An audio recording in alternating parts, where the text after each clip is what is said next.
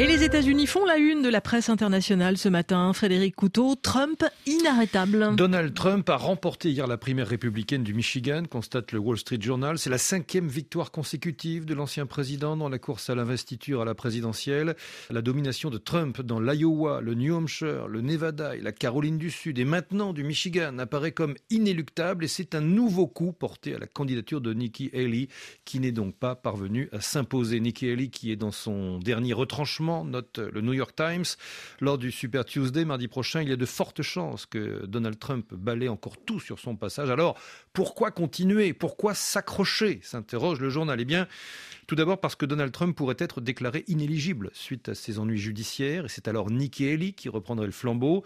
Donald Trump qui fait face, rappelle le Boston Globe, à pas moins de 91 poursuites pénales dans quatre affaires distinctes. Son premier procès pénal dans l'affaire des paiements à l'actrice porno Stormy Daniels devrait d'ailleurs s'ouvrir le 25 mars à New York. Et puis autre raison de persévérer pour Nikki Haley, poursuit le New York Times, idéologique celle-là. Oui, Madame Haley euh, incarne un courant de conservatisme pragmatique, internationaliste et favorable à la croissance qui a autrefois dominé le Parti républicain, mais, mais qui a été mis de côté au profit d'un populisme xénophobe et isolationniste. Quoi que les libéraux ou les progressistes puissent penser du conservatisme de Haley, ils doivent certainement le préférer à celui de Trump. Toute démocratie politiquement saine a besoin d'un mouvement conservateur moralement sain, conclut le New York Times, et à l'heure actuelle, les États-Unis n'en ont pas. En tout cas, pour le devoir, à Québec, les jeux sont faits. Le Super Tuesday, la semaine prochaine, constituera, sauf immense imprévu, le baroud d'honneur de Madame Haley, en même temps qu'il confirmera la candidature de facto de l'ex-président à la présidentielle américaine du 5 novembre prochain.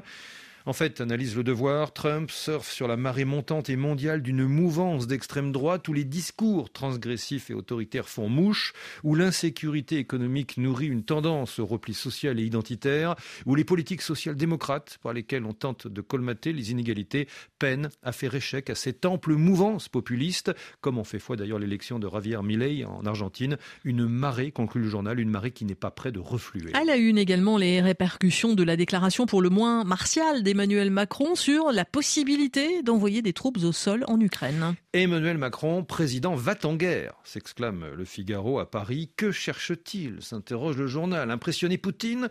Encore faudrait-il que la menace ait un potentiel de dissuasion crédible sur un homme uniformément insensible aux mises en garde, d'où qu'elles viennent. Préparer les opinions publiques occidentales à un engrenage inéluctable. L'effet pourrait bien être l'inverse de celui recherché, pointe le Figaro, consolidant un bloc des Timorés ou des Prudents en Europe Et stimulant l'isolationnisme électoral en vogue outre-Atlantique.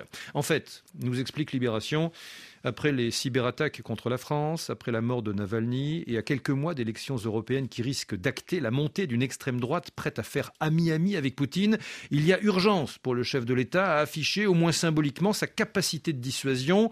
Bien sûr, poursuit Libération, il ne s'agit pas d'envoyer des soldats au sol pour se battre. Les alliés européens de la France et aussi Washington ont, poussé des cris d'orfraie à cette idée. Ces hommes pourraient en revanche assurer formation et maintenance des matériels. Reste que la priorité, c'est de des munitions à l'Ukraine. Oui, c'est ce qu'affirme dans les colonnes du soir à Bruxelles l'analyste militaire Joseph Enrotin. L'armée ukrainienne a acquis, dit-il, une expérience remarquable, mais elle ne peut rien sans munitions. Elle pouvait tirer jusqu'à 8000 obus par jour. Elle est à présent à moins de 2000 et les drones ne compensent pas ce déficit. Il faut donc fournir des obus à l'Ukraine et ce, au plus vite. Frédéric Couteau, merci. Vos revues de presse à retrouver à tout instant sur RFI.fr et sur les réseaux sociaux. Il est 8h20 à Paris.